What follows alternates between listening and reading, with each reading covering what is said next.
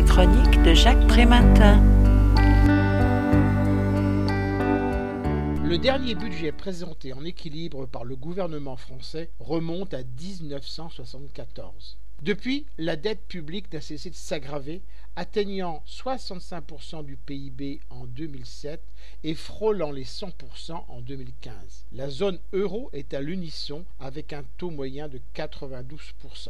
Dans le livre L'ordre de la dette, enquête sur les infortunes de l'État et la prospérité du marché, Benjamin Lemoine décrit les mécanismes qui ont conduit à ce résultat. Il rappelle opportunément le rôle central de l'État planificateur d'après-guerre, qui était non seulement un collecteur de fonds, mais aussi l'investisseur et le banquier de l'économie nationale, disposant en 1955 plus de capitaux que les banques privées, 695 milliards de francs contre 617, et en en redistribuant plus encore, 783 contre 715. Le pouvoir politique se considérait alors comme responsable de la répartition des crédits et de la planification de l'économie.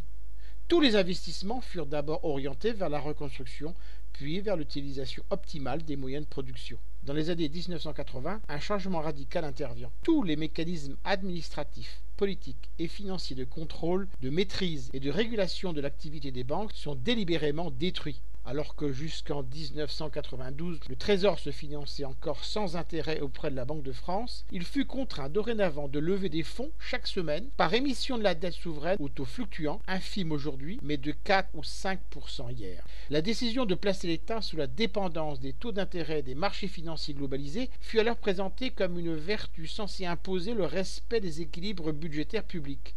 Si jusque-là c'était l'État qui organisait le crédit des banques, il fut dorénavant contraint de vivre à crédit en faisant appel à des souscripteurs, tentant de les appâter grâce à une fiscalité favorable et à la promesse d'une inflation maîtrisée. Quand la dette augmenta, la seule solution se résuma à la sollicitation des investisseurs privés.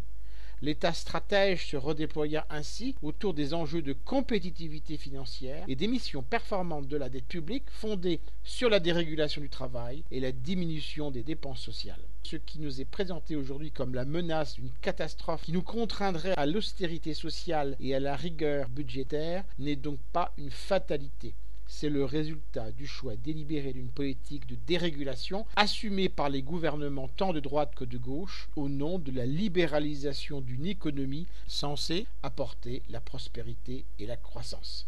Je rappelle le titre de l'ouvrage que je viens de vous présenter, L'ordre de la dette, enquête sur les infortunes de l'État et la prospérité du marché.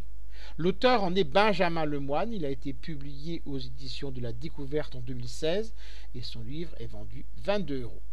Vous pouvez retrouver le texte de cette critique dans le numéro 1213 de Lien Social. Il est consultable sur le site du journal www.lien-social.com. Je vous dis à très bientôt.